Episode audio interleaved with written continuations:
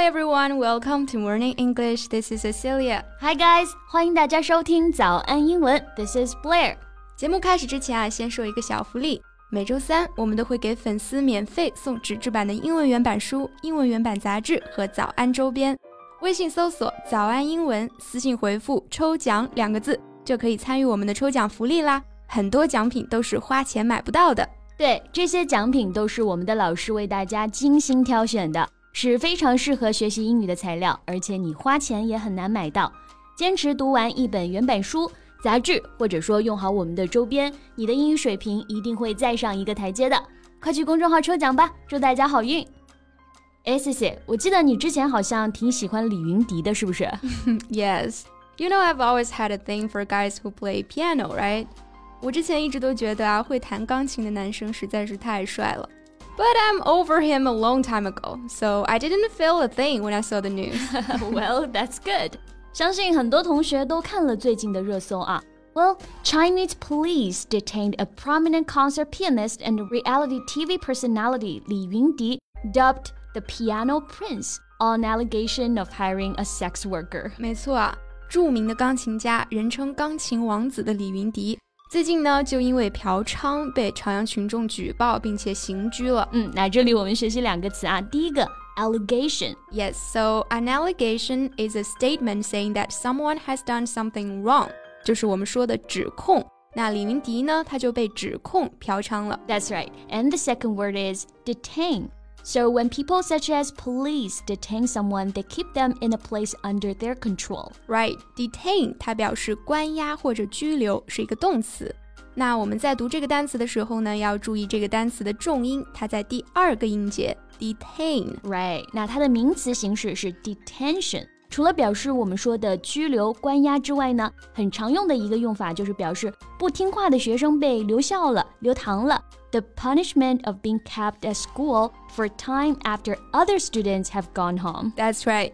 不过说回李云迪啊，不得不感叹啊，火眼金睛的朝阳群众实在是太牛了。yes，这已经是他们送进去的第十八位明星了啊。难怪有网友说，不是不报，而是朝阳区群众味道。那今天我们就来跟大家聊一聊神通广大的朝阳区群众啊，以及那些你需要知道的英文表达吧。我们今天的所有内容都整理成了文字版的笔记，欢迎大家到微信搜索“早安英文”，私信回复“加油”两个字来领取我们的文字版笔记。对了，大家都抢到了早安英文一折特惠的课程名额了吗？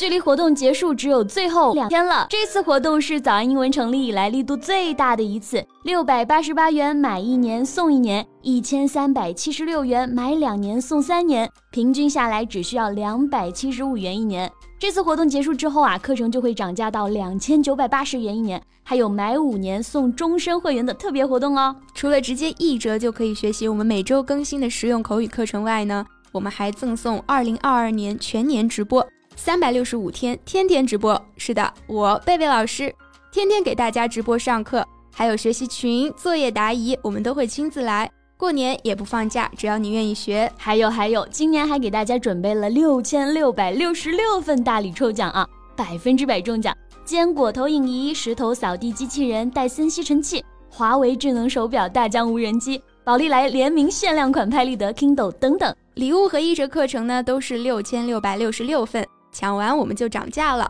大家抓紧机会啊！还有好多大奖没有抽出去。如果你想在二零二二年和我们一起给自己一个告别烂英文的机会，顺便中个奖，就可以微信搜索“早安英文”公众号，回复阿拉伯数字十一，就可以了解我们的会员课抢名额啦。Okay, back to our topic. So the residents of Chaoyang is jokingly called a mysterious intelligence organization that could match four famous intelligence the CIA, MI6, KGB, and Mossad. 因为朝阳区群众举报而被警方打击惩治的案件已经不胜枚举了，那网友就戏称呢。 北京朝阳群众成为继中情局、克格勃等世界王牌情报组织之后的又一神秘王牌啊！来自北京朝阳的神秘力量啊！那这个情报组织呢？英文表达就是 intelligence organization。Yes, so intelligence here means information that is gathered by the government or the army about the country's enemies and their activities. Right, intelligence 这里就翻译为情报。那大家可能比较熟悉的含义是表示智力、智能，比如我们说的 artificial intelligence 人工智能。那这个是个多义词啊，大家不要搞混了。That's right。哎，你刚刚说的这个朝阳群众啊，你就直接用 the residents of 朝阳来表达的，对不对？对，residents 居民嘛，朝阳区的居民，那就是朝阳群众了。Right。那除了 the residents of 朝阳，我还在外网看到一个非常有意思的表达，叫做朝阳 masses。朝阳 masses。So what does masses stands for here? Well, if you talk about the masses, you mean the ordinary people in society in contrast to the leaders or the highly educated people，也就是我们说的普通百姓了。而 mass 它本身有块、团的意思，强调团体和整体，所以呢，masses 比较对应的就是群众的概念了。 so don't mess with the Chaoyang masses. That's right. 而且朝阳群众并不是最近才开始发挥实力的，他们的英勇事迹啊，甚至可以追溯到一九七四年。Well, I'm all ears. Okay, so sharp eyes and vigilance of the people of Chaoyang were demonstrated as early as 1974 in the case of catching spies from the former Soviet Union. According to an article published in People's Daily on January 23, 1974. 哦，那据人民日报一九七四年一月二十三日发表的一篇文章称啊。早在一九七四年呢，朝阳群众就在抓捕前苏联间谍的案件中啊，表现出了敏锐的目光和高度的警觉。哇哦，一九七四年哎，所以说朝阳群众这个组织看起来是有历史沉淀了。没错啊，实乃群众中的战斗机。那这里我们学习两个表达：敏锐的目光，英文就是 sharp eyes；警惕性 vigilance。Right, so vigilance means someone who gives careful attention to a particular problem or situation and concentrates on noticing any danger or trouble that there might be. 就是我们说的警惕性、警觉。朝阳群众高度的警惕性为案件的侦破呢带来了很大的帮助。 那朝阳群众都帮警方侦破了哪些案件了呢？Well, according to public information, Chaoyang residents have lodged police reports ensnaring entertainers who used drugs, prostitutes, or conducted organized gambling.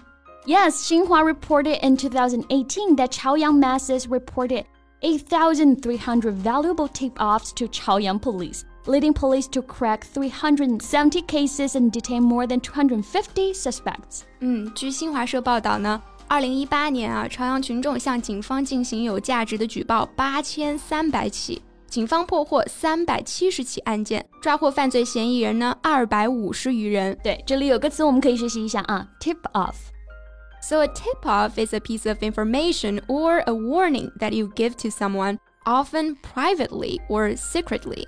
那我们就可以翻译为密告、举报或者说警告。Yes, so for example, the man was arrested after anonymous tip-off. 有人匿名举报后啊，那个人就被抓了起来。Anonymous，匿名的，不透露姓名的。嗯。 So today we've learned many words and phrases about the mysterious intelligence organization. 对，今天呢，我们就学习了跟朝阳群众有关的一系列表达啊。大家有什么问题或者想法，都可以在评论区给我们留言哦。最后啊，还是要劝大家遵纪守法，因为朝阳 masses are watching you。OK，那我们今天的节目就到这里了。最后再提醒大家一下，我们今天的所有内容都整理成了文字版的笔记， 欢迎大家到微信搜索“早安英文”，私信回复“加油”两个字来领取我们的文字版笔记。So thank you so much for listening. This is Cecilia and this is Blair. See you next time. Bye.